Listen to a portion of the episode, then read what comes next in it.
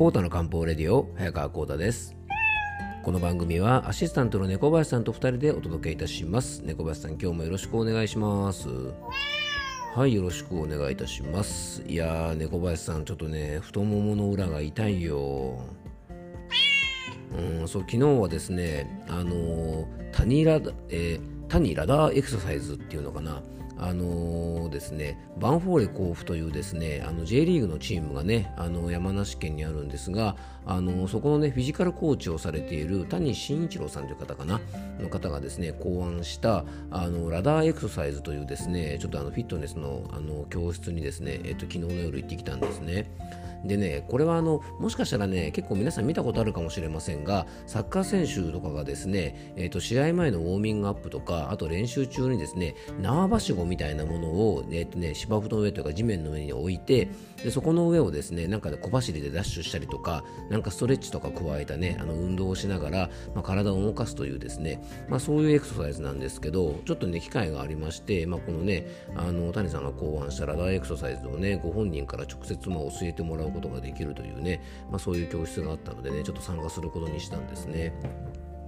でこのねあのね谷さんという方ねあのやっぱり J リーグのねあのチームのフィジカルコーチをされているということでねもう真っ黒に日焼けしてですねあのもうなんか見るからにおおって感じのあの方でまあご本人もね元あの J リーガーでねえっと柏レイソルというねあの千葉県にあるチーム柏レイソルそうですね。千葉県の柏市ですね。昔のあの日立ですね。あのまあ日立の頃からえっとまあプロのサッカー選手で J リーグになってね柏レイソルになってもあのまあねあの J リーガーとして活躍された方でねその後あのフィットネスのコーチをされたりしてですね、まあ、今に至ってるわけなんですがあの、まあ、音楽に合わせてねリズミカルにその縄ばしごの中をねこう歩いたり走小走りしたりとかストレッチしたりするんですけどもねまあ猫林さんねあの改めて自分のねリズム感のなさにねあの愕然としましたね。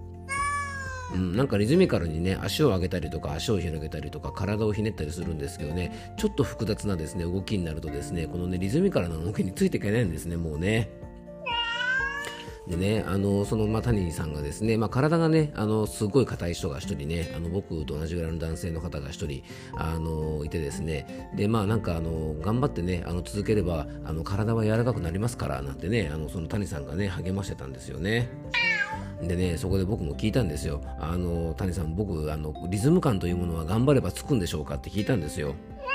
うん、そしたらね、あの、頑張ればリズム感もつくって言われたんでね、僕もあの、頑張ってちょっとリズム感もね、あの、つけたりしたいと思います。まあでもね、こういうあの、なんていうのかな、えっと、ある一定のそのエクササイズみたいなものをね流れでやるというのはやっぱすごく良くてですねどうしてもあの自分だけで運動をするとね自分の好きな運動しかしないんですね。例えばストレッチにしてもそうだし例えば筋力トレーニングにしてもそうだしね。あのまあいろんなトレーニング全体そうなんですけどもどうしてもね自分一人でやるとねあの自分の好きな運動しかしないのでやっぱりこういうねあの教室とかねなんかこうねレッスンとかに参加して運動をするというのはですねまあヨガとかもそうかもしれませんがあの自分があんまりやらないところもね動かしてくれるのですごく効果的だったんですね。でね、実はあのこの、ね、エクササイズの教室に元あのオリンピック選手もねあの参加していて、えっと、僕の地元の市役所に勤めてるんですけどもね、えっと、ウェイトリフティングで、えっと、オリンピック出た方がねあの一緒に参加していてでちょうどそんな話をしたんですねやっぱり好きなことしかしないからこういうのいいですよねって言ったらねそうですねなんて話していてですねでまあ元ねあのオリンピック選手もですねヒーヒー言いながらやっていたんでね、まあ、僕がちょっと太ももの裏が張るぐらいの筋肉痛があってもね、まあ、猫林さんしょうがないですよね。はい、ということで今日の本題に移りたいと思います。コータの漢方レディオ、今日もよろしくお願いいたします。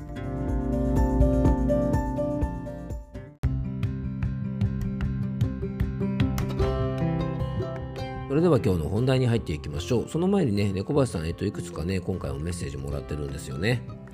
はい、えっと、養生ネームね、えっと、この間、あの、漢方でみなぎるパワーをつけれるのかというね、ご質問をいただいてご紹介させてもらった、えっと、養生ネームね、えっちゃんからのね、あの、お礼のメッセージをいただいてます。ありがとうございます。で、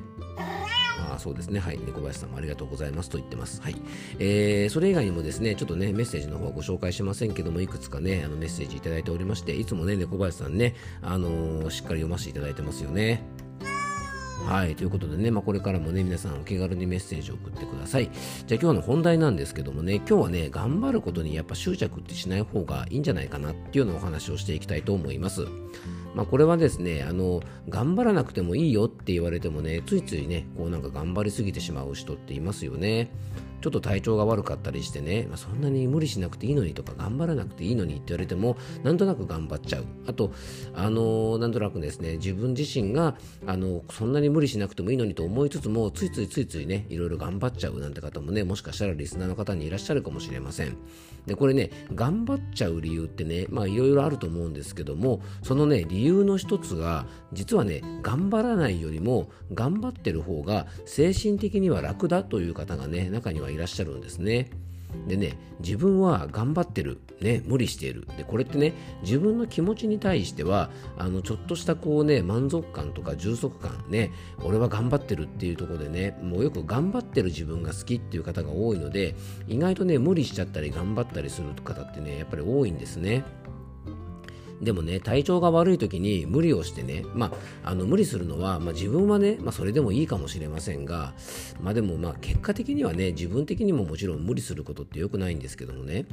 でね、こういう頑張ることに執着してしまうと、結果としてはですね、自分の心身にね、無理させることにもつながるし、例えばね、周りの人もね、あの例えば体調があんまり良くないのにね、自分だけ家でじっとしていられないとかね、なんかこう休んでいるのは嫌、ね、休むことができなくて無理してね例えば仕事とか家事などをして、えー、しまいますよね。そうするとですねそういうね無理して具合が悪いのにねこう頑張っちゃってる姿とか無理してる姿って周りで見てる方がですねちょっと辛いですよね。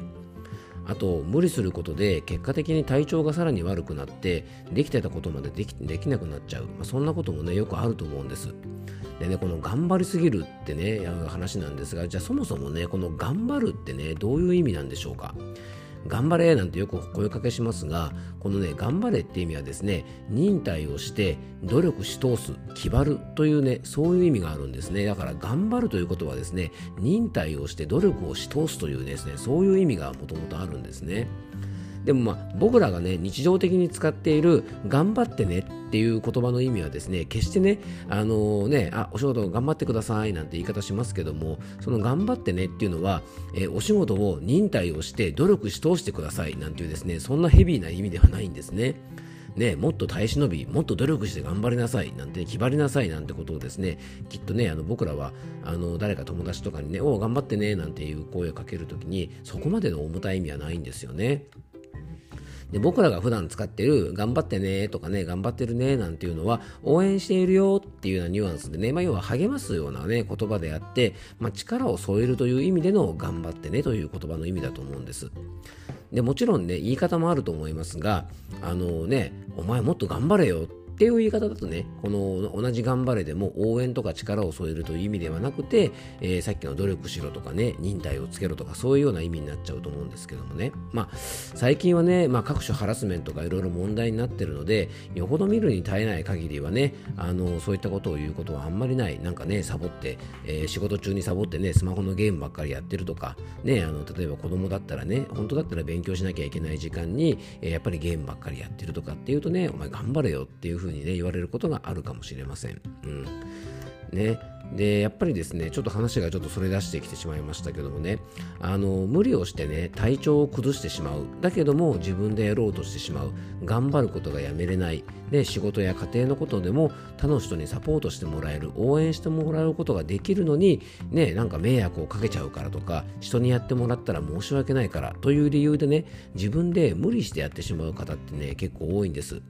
でもねそれってね決して迷惑ではなくてあの特にねこう近しい間柄であればあるほど家族やパートナーであればなおさらですが確かにねその人の時間をいただかなくてはいけませんがそこでね大切な人を休ませることができるということは応援してくれてる人にとってはある意味ね幸せで休ませることができている少し役に立てているそういうね精神的な充足感だって感じることができると思うんです。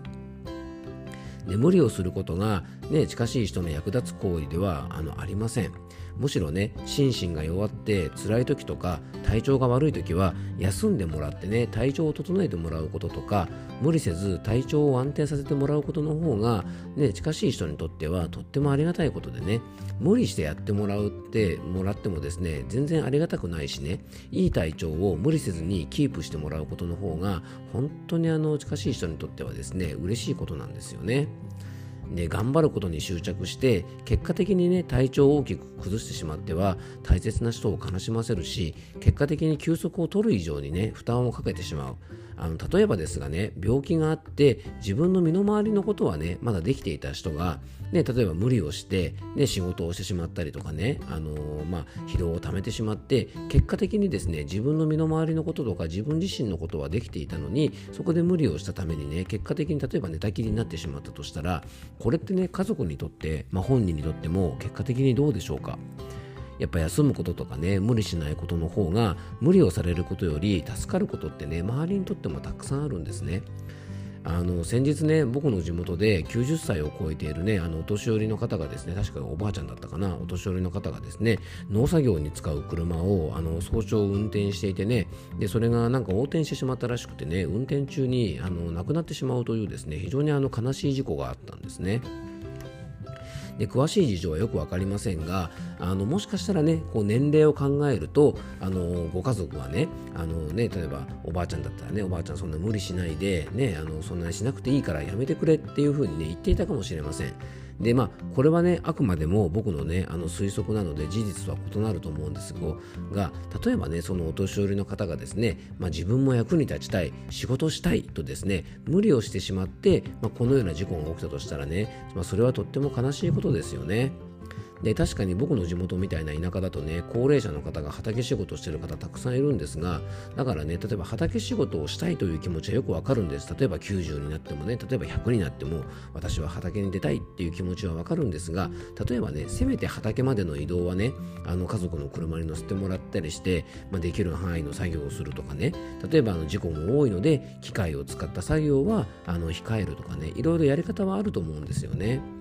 で皆さんの中でももしかしたらねこう頑張ることに執着してしまって頑張ってないと落ち着かない任せることができない休むことができないという人がいらっしゃるかもしれません。ねご飯の支度なんかもね家族や自分のために手作りでナチュラルで美味しいものをと考えることは素晴らしいことなんですが例えばね今度それに執着しすぎてしまって疲れているのにやらないと気が済まない状態になったり無理をして結果的にねこう自分の心身を弱らせてしまうとしたらまあ、これはね家族にとっても自分にとってもね健康的な食事を作ることがマイナスになっちゃう場合もあると思うんです。だからそんな日はね、あのお弁当買ってきてもいいし、レトルトでもいいし、冷凍食品でもいいし、外食だっていいと思います。あの美味しく楽しくね、やっぱり家族でご飯が食べれたら、あの家族も自分もね、結果的には満足することができると思います。なんかね、ちょっと話がどちらかっちゃったんですが、あのこのぐらいにしたいと思いますが、あのこのね、4月とか5月という時期は、新しいスタートの時期でですね、どうも僕もね、お客様といろいろ相談を受けていても、なんかね、こう頑張らなくちゃとか、やらなくちゃと気合が入りすぎてですね、ちょっと無理をして体調を崩している方が非常に多いのでね、あのその予防も兼ねてね、今回は頑張りすぎということについてね、ちょっとお話をさせていただきました。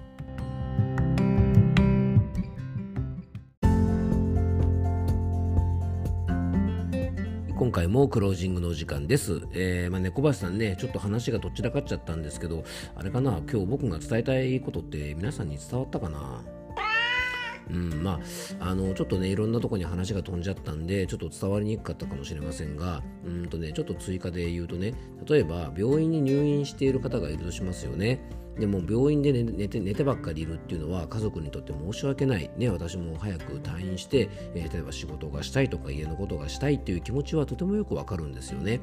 でも例えばねそこで無理をして退院してじゃあ家のことをするとしてもですね家族からしたら病院でゆっくり休んでしっかり治療してもらってる方が家族としては安心なわけですよね。で無理をして退院して家のことやったり仕事をしたりしてね。でまたすぐ具合が悪くなってしまって再入院とか。ね。で、まあ、そういうねあの例えばどっか痛みがあるような病気だったらねなんか無理をして痛がる姿を見てる方が家族としたらですねやっぱり辛いと思うんですね。なのであの気持ちはねすごく大事なことだし、ね、あのやっぱり役に立ちたい頑張りたいって気持ちはわかるんですがあのそれはねあの自分の中はそれでいいかもしれませんがあの家族とかねやっぱり近しい人とか、ね、大切なパートナーとかからするとやっぱりそっちの気持ちを考えるとどちらの方が自分にはいいのかななんていうこともねちょっとこう無理をしてる方ははねちょっと考えてもらうとねあの少しこう無理をするブレーキになるんじゃないかななんて思ったのでね今日はちょっとそんな話をさせていただきました。はいまあ、猫林さんはねもうちょっと頑張ってくださいね。はい。ということで僕ももうちょっと頑張りたいと思います。はい。ということで今日も聞いていただきありがとうございます。どうぞ素敵な一日をお過ごしください。漢方専科サーター薬房の早川幸太でした。あの皆さんはね、本当に頑張りすぎないように気をつけてくださいね。では、また明日。もうちょっと元気よくいこう。